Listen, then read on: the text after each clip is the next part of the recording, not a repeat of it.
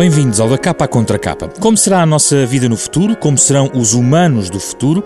Em que nos estamos a transformar? Qual o papel das novas tecnologias nessa transformação?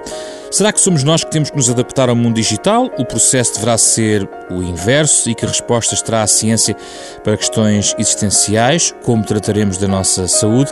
São algumas das questões que vão ser respondidas nesta capa à contra capa pelos nossos convidados. Diana Prata é cientista premiada na área da inovação e empreendedorismo, dedica-se ao estudo da biologia do comportamento humano, lidera o grupo de neurociência biomédica do Instituto de Biofísica e Engenharia Biomédica da Universidade de Lisboa, é professor honorário no King's College de Londres. Também connosco Francisco Rebelo, o presidente para, da Associação para o Desenvolvimento da Usabilidade e Experiência de Utilização, é coordenador da Unidade de Ergonomia do Centro de Investigação em Arquitetura, Urbanismo e Design na Faculdade de Arquitetura de Lisboa, é também professor associado da Faculdade de Motricidade Humana. Com eles vamos falar sobre os humanos do futuro, o tema de uma conferência organizada pela Fundação Francisco Manuel dos Santos no próximo dia 14 de novembro, à tarde, na Universidade de Aveiro.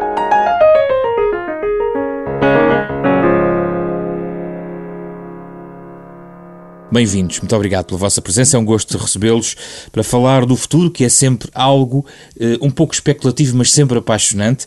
Vou só começar por introduzir os nossos ouvintes naquilo que fazem. Diana Prata usa inteligência artificial para fazer diagnósticos mais precisos de doenças neurodegenerativas, é isto? Exatamente. É uma empresa startup, teve origem na Universidade de Lisboa e nós queremos ajudar os médicos, radiologistas e neurologistas a diagnosticar mais rápido e com maior confiança uma doença como Alzheimer's disease, eh, desculpa, doença de Alzheimer, Alzheimer a doença de Parkinson um, e o mais cedo possível, quando a pessoa começa a ter os primeiros sintomas. A tecnologia é essencial para esse processo?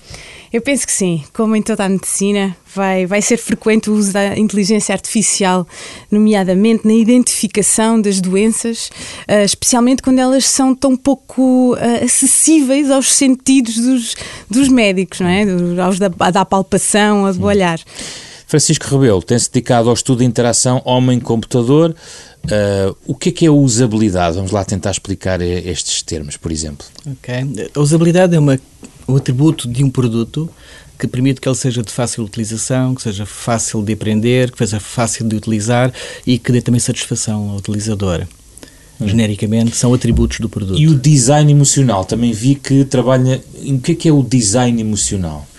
O design emocional uh, tem como objetivo mudar o mundo ou mudar os interfaces com que nós usamos todos os dias de forma que eles despertem emoções positivas e não emoções negativas. Isto é, que haja uma relação emocional com os, os, produtos que utilizamos no dia a dia. O seu trabalho, no fundo, tem muito a ver com a experiência do utilizador, não é? Tem muito a ver com a, a avaliação também do que é que é necessário do ponto de vista do utilizador e depois entra não numa gama de medicina, mas, por exemplo, de tecnologia um, mais funcional, até inclusive jogos, não é? Tem mais a ver, menos a ver com a medicina, mas mais a ver com outro tipo de tecnologia, é isso? Sim, tem mais a ver com a interação com, a, com a, toda a tecnologia que usamos no, no dia a dia.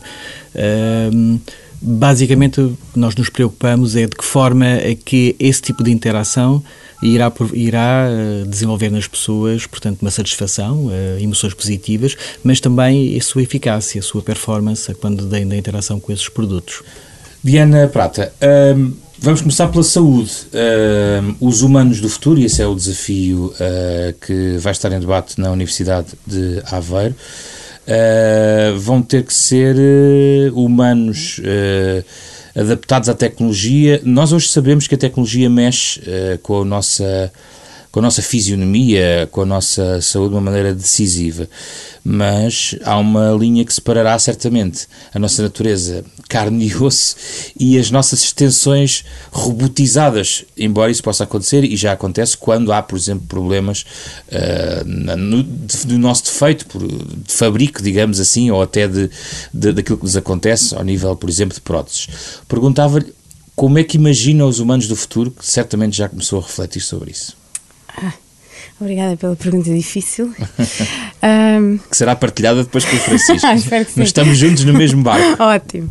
Um, eu, eu, concordo que os humanos do futuro um, vão ser complementados pelos robôs do futuro. E, e já estamos a ver isso um, justamente na área das próteses, uh, mesmo até uh, em termos do nosso bem-estar ou de como podemos fazer o que fazemos de forma mais eficiente, nós já conseguimos ser telepáticos, não é? Transmitir um, o que queremos fazer em termos de movimento ou de pensamento ou de imaginação a outra pessoa através de uma máquina apenas que lê o nosso cérebro e, e, e depois transmite informação com as próteses também. Uh, a inteligência artificial penso que vai estar em todo, em todo o nosso ambiente, desde a Alexa ao nosso médico para o diagnóstico de sintomas da forma mais rápida possível. Há quem fale de uma,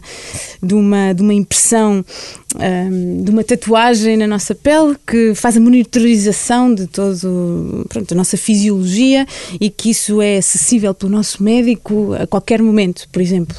Um, Uh, há quem fale de uma medicina mais personalizada, uh, mais preventiva também, e em que chegaremos ao ponto de ter em casa uma própria cápsula uh, onde nos deitamos e, e, seremos diagnosticados e tratados de uma série de coisas. Portanto, isto seria o, realmente Vamos o pináculo. Vamos morrer saudáveis, já percebi. Pois, eu acho que sim. E depois há ainda a outra fronteira que é vamos, hum, vamos, uh, não vamos morrer. Uh, se conseguirmos realmente transpor, se conseguirmos perceber inteiramente o código da nossa consciência e das nossas memórias e do nosso pensamento, será que conseguiremos continuar a viver mesmo depois do nosso coração deixar de bater e depois do nosso corpo a funcionar, conseguiríamos viver de uma forma digital. Não é? hum.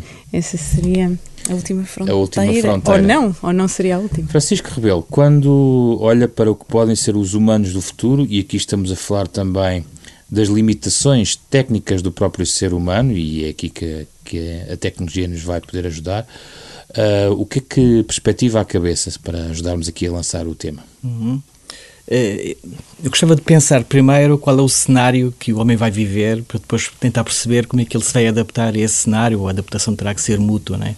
Nós sabemos, e atualmente já é uma realidade, uh, aquilo que é a internet das coisas. A internet das coisas é uma área que, a nível do espaço europeu, toma uma importância muito grande. Isso significa que tudo vai estar ligado a tudo. Portanto, qualquer objeto que usamos, qualquer eh, elemento da nossa vida está interligada. Isto significa aqui que vamos ter um novo paradigma de, de, de, comunicação com as pessoas e de comunicação com o mundo também. Ligado a isto, temos ainda outro aspecto que tem a ver com a chamada realidade ubíqua. O que é, que é a realidade ubíqua? É a possibilidade de, do computador poder estar em qualquer momento, em qualquer ponto. Isto é, ele não é visível, não está à minha frente. Eu posso interagir com o computador e com o mundo e com os outros e com as coisas através de novos dispositivos de interação que não os que atualmente temos. Ligados com isto, temos ainda outra coisa que são as tecnologias persuasivas.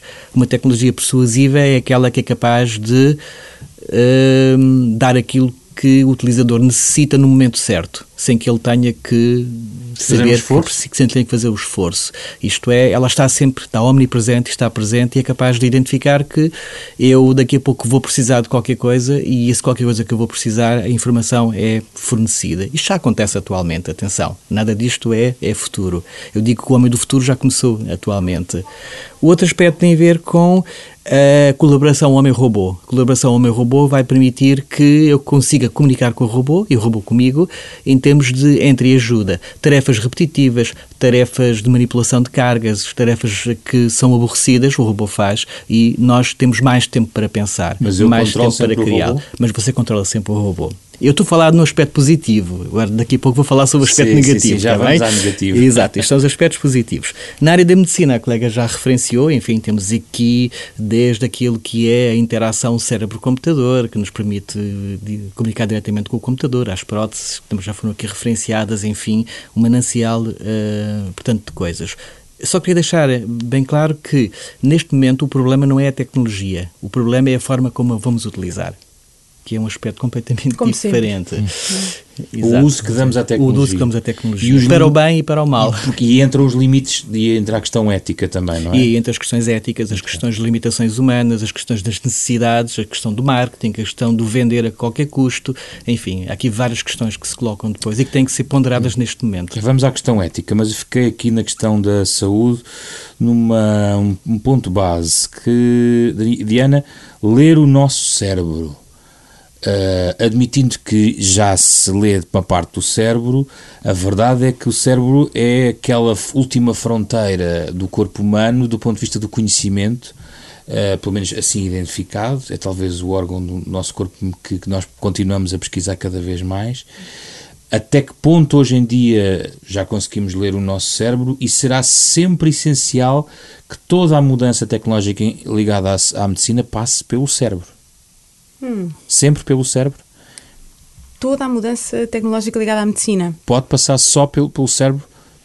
Ou seja, qualquer, qualquer adaptação uh, tecnológica ligada à medicina passará sempre por estímulos cerebrais, por algo que tem a ver com as neurociências? É uma disciplina-chave para, para todo este novo paradigma? Sem querer estar a tirar importância à minha área preferida, diria que, que não, eh, que, temos muitos órgãos no corpo e, e- em cada área do nosso corpo há avanços tecnológicos ehm, com, com a contribuição da robótica, da inteligência artificial, eh, que têm dado resultados. Desde a fabricação de, de fígado, ehm, com células eh, estaminais, ehm, eh, do 3D printing dos, dos vários órgãos, eh, o ataque das células cancerígenas ehm, através de, de potenciar as nossas células de as nossas células matadoras do sistema imunológico. Portanto, passa-se aqui um manancial, há um manancial de frentes de guerra eh, no corpo.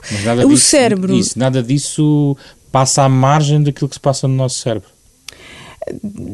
É verdade que estamos, todos os órgãos estão ligados de uma forma ou de outra, ahm, mas são frentes eh, relativamente independentes. Ahm, Eu pergunto isso porque a degradação, por exemplo, a doença neurodegenerativa, depois acaba por ter eh, um impacto nas outras eh, funções motoras. Ah, Sim, sim, claro, não. Em termos de, de- de questões motoras, o cérebro tem um papel eh, essencial, oh, sim, eh, para ah, o cérebro o sistema nervoso, a medula ah, espinhal também, não é? Portanto, o que se passa ao nível do cérebro é extremamente interessante porque, digamos que, enquanto que noutros órgãos a fisiologia está mais bem caracterizada, ah, no cérebro ainda não. A, a- a neuroquímica e a, e a anatomia dos circuitos ah, que leva ao pensamento e ao comportamento ahm, está um pouco atrás, eu, eu reconheço. A área da psiquiatria e da neurologia também beberam menos das técnicas quantitativas e das tecnologias ah, mais avançadas nos últimos tempos, ah, bom, por razões culturais, muito. Mas a verdade é que, com o advento da hum, inteligência artificial e do poder computacional dos últimos anos, quase podemos fazer um bypass a entender esta neuroquímica toda, esta anatomia toda, e conseguimos que as máquinas, ao encontrar padrões típicos de um determinado tipo de pensamento ou de patologia que o cérebro eh, expressa naquele momento, conseguem ajudar-nos a, a classificar o que se vai passando e hum, a, a- dar uma cara àquele pensamento, é? É mostrar, ok, este padrão de ativação significa este pensamento ou esta emoção e é, é altamente preditivo daquele comportamento ou daquela patologia. Com a ajuda das- da máquina, nós conseguimos ler o cérebro, descodificar o cérebro, mesmo embora não ah, entendamos toda a neurologia, neurobiologia adjacente. E já conseguimos ler muito? Já conseguimos ah, ler imenso. Nós conseguimos, ah, por exemplo, se uma pessoa ah, que esteja noutra sala consegue ah, perceber que letras eu estou a ler, que texto eu estou a ler, apenas através de olhar para a minha ativação cerebral. Consegue também ver com a ajuda das máquinas que fazem esta tradução que imagem eu estou a ver. Estou a ver a imagem de um pássaro ou da cara de uma pessoa. Isto é extraordinário. Ah, e, e não só do que eu estou a ver, como do que eu estou a imaginar, porque o ver e o imaginar são muito parecidos, no fundo. Francisco, eh, isto é essencial para tudo o resto. Ou seja, eu estou a, estou a tentar fazer transferência deste, deste, desta área para toda a área, uh, toda a área, digamos, de tecnologia uh, ligada a, ao ser humano. Mas sem o conhecimento e sem este aprofundamento daquilo que nós conseguimos na leitura do cérebro, Uh, se não fizermos esse aprofundamento, uh, não vamos andar tão depressa nas outras disciplinas, porque o controle emocional, o olhar, uh, saber comunicar com o robô, tudo isso passa por quão avançado estiver esta, esta, esta, esta reflexão e esta investigação. Estou certo? Corretamente, correto. Exatamente, nós partimos sempre daí, ou devemos partir sempre, sempre daquilo que é a compreensão do comportamento humano, e é, desde aquela que é mais fácil, que é visível, aquela que nós observamos, até aquela que, que está mais escondida, que está na caixa negra, que está no, no, próprio cérebro, por processos de ativação também. Portanto, tudo isso é fundamental e partimos sempre daí.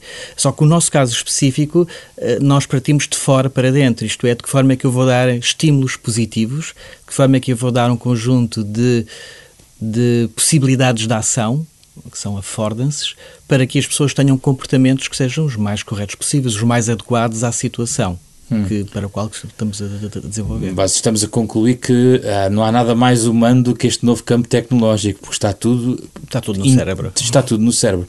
Quando me falou do cenário, a importância do cenário refere-se às condições em que os humanos vão trabalhar, ou seja, uh, deixe-me ser radical, é irrelevante se, do espaço físico onde trabalham, se vivemos numa sociedade de extremos climáticos, se vivemos em, cada vez mais em cidades, isso é um fator fundamental neste processo? Uhum.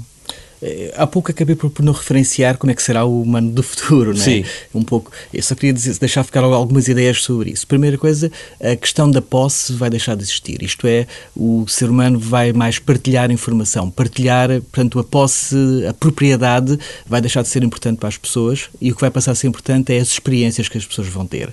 E isto já acontece atualmente com os jovens. Os jovens partilham informação, os jovens partilham produtos próprios. A minha filha, em vez de comprar um colar, partilha, partilha compra em agregação com outros colegas vários colares e acabam por tocar a informação. Portanto, a ideia é ter a partilha é completamente diferente. Esta geração nova que vai se manifestar com o futuro vai ter isto: partilhar a casa, partilhar o carro, partilhar as férias, partilhar quase tudo. A economia partilhada. É a é? economia partilhada. E isto é, é algo que, que, surge porque há também tecnologia para o poder fazer e porque o cérebro também quer, as pessoas também querem, na realidade.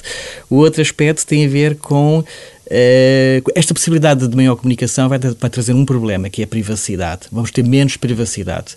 Mas atualmente não temos privacidade também. Desde o momento que temos o nosso telemóvel, o nosso cartão de crédito, estamos a ser controlados. E ainda vamos ser mais controlados, Vamos ser mais controlados, exatamente. Inclusive nas minhas emoções. In inclusivamente, neste momento já está a acontecer. Nós temos sistemas que permitem ler as suas emoções em frente a uma loja e permite mudar, eventualmente, dar indicações para mudança do, da loja ou dos elementos que vão ser mostrados em função de, do face reading, de uma leitura facial de, que permite já tirar algumas emoções e a partir daí nós é preciso já ler essas emoções e, e, e modificar o contexto. Uma questão do disso. cenário que tinha levantado. A questão do cenário, para nós é muito importante e é aquilo que nós trabalhamos na realidade. Uh, nós não temos, a, não temos o futuro neste momento, mas nós podemos simular o futuro. E o que nós fazemos é, em realidade virtual, simulamos cenários futuros e analisamos o comportamento humano nestes cenários futuros.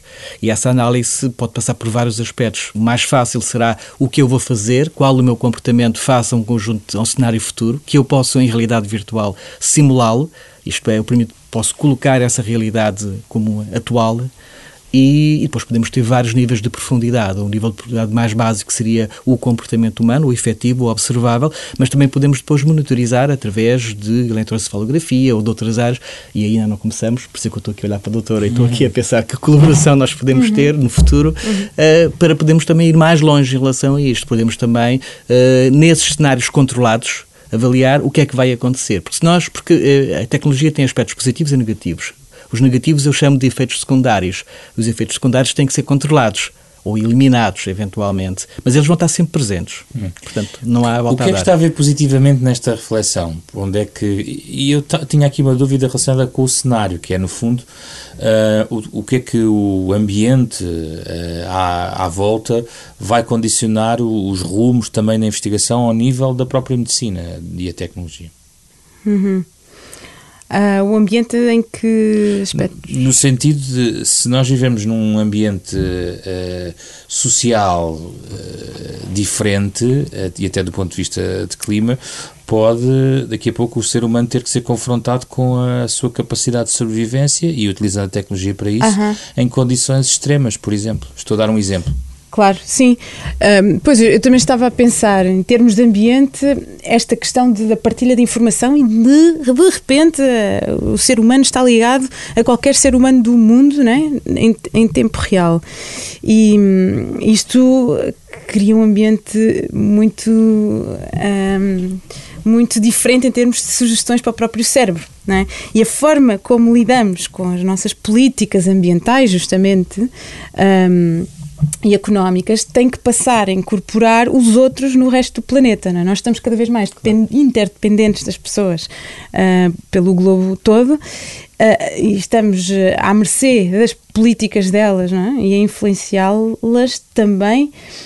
Isto é extremamente novo para o nosso cérebro, extremamente. Nós andamos milhões de anos a, a, a, a aperfeiçoar, entre aspas, a seleção natural, um cérebro que andou num grupo de 100, 150 pessoas e de repente tem todo o mundo à sua disposição. Isto cria pressões seletivas muito diferentes e embora nos seja extremamente difícil imaginar o impacto do que eu estou a fazer, porque agora eu posso estar a fazer uma coisa que impacta o outro canto do mundo, como, como é que me afeta o que é que um, um chinês no outro lado do mundo sofre o impacto da minha política? Isto é, para o nosso cérebro é estranhíssimo. Mas como é que, o que, nós, o que é que nós sabemos sobre o cérebro, sobre a sua flexibilidade de repente ser confrontado com uma realidade profundamente aumentada a todos os níveis físicos e não só? O que é que acontece? É uma adaptação uh, que temos que fazer muito rapidamente e que ele não está muito habituado. Lá está. Eu vou considerar alguém que eu acabo de ter ao meu lado como uma pessoa mais importante do que um chinês do outro lado do mundo. Mas porquê? Porque o meu cérebro me está a enganar, não é? Porque antes realmente as pessoas que estavam ao meu lado eram as mais importantes para mim e que afetavam mais o meu comportamento e vice-versa, mas agora já não. Os chineses podem ter tanto impacto, tanto impacto na minha vida como o meu próprio Presidente da República. Qualquer dia, né? não estamos assim tão longe. Portanto, o meu cérebro tem que se habituar. E aí sim é um trabalho muito do córtex pré-frontal, que é esta parte que os humanos têm especialmente uh, bem feita, que é de insight, de criar consciência, de lutar contra instintos uh, muito, muito enraizados, muito animais, digamos assim, do, uh, de, de, que nos predispõe para fazer uma coisa ou outra. Portanto, temos que ter esta camada de, crítica, de pensamento crítico, de insight e, e transformar-nos completamente. temos que deixar de ter uma empatia para o próximo e ter uma empatia para a outra pessoa mais longínqua e uma empatia para as gerações futuras, que também não era habitual. Francisco.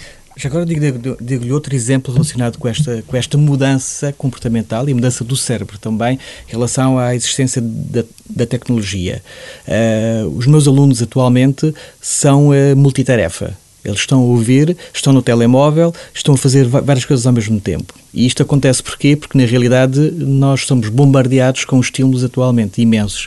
Isto faz com que na realidade eles passem a ter um funcionamento multitarefa, que é bom aumenta a flexibilidade cognitiva, mas, mas é mau.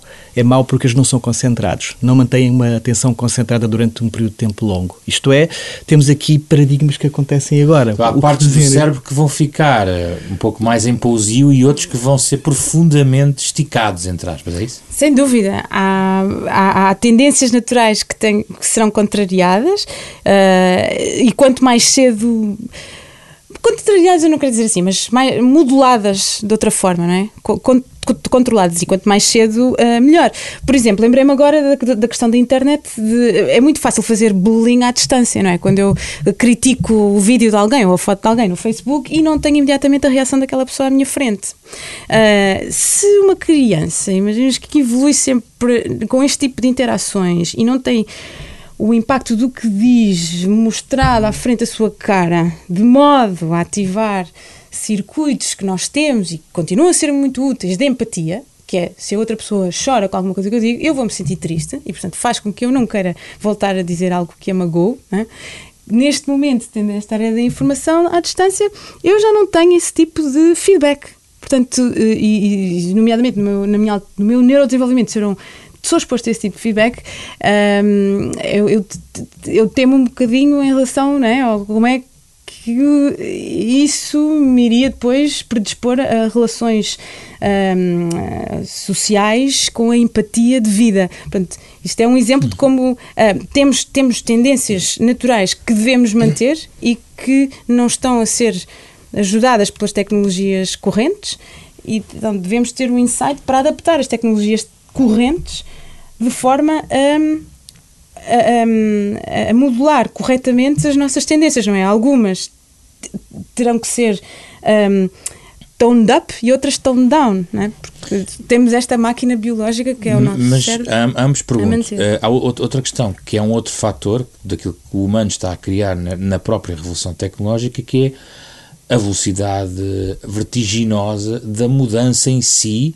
pressão que vai fazer sobre o corpo, digamos assim, mas também seremos nós capazes de lidar com todas as dimensões que a própria velocidade da mudança vai uh, colocar. Eu gostava de ouvir, porque se, fala, se, falamos em total ubiquidade, a tal realidade ubíqua, isto é muito mais, não é só, só para o cérebro, é para a sociedade, é, é, é uma, uma fortuna fortíssima alteração de paradigma a uma velocidade, é um virar de página completamente vertiginoso, Francisco. Completamente, completamente. É muito mais, é um virar de página muito mais forte do que quando se passou, quando passou da carroça puxada a cavalos para o automóvel ou para o foguetão. A questão é, temos que pôr podemos ter, correr o risco de ter que pôr algum travão na velocidade a que estamos a criar tecnologia?